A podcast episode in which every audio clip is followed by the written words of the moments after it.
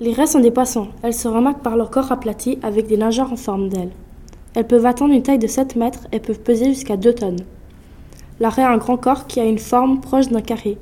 La bouche, les narines et cinq fentes branchiales se trouvent sur le ventre de la raie.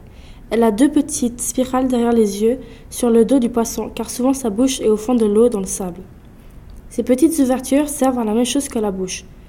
Les raies passent la plupart de leur temps à fouiller le sol de l'océan dans l'espoir d'y trouver des coquillages ou des escargots.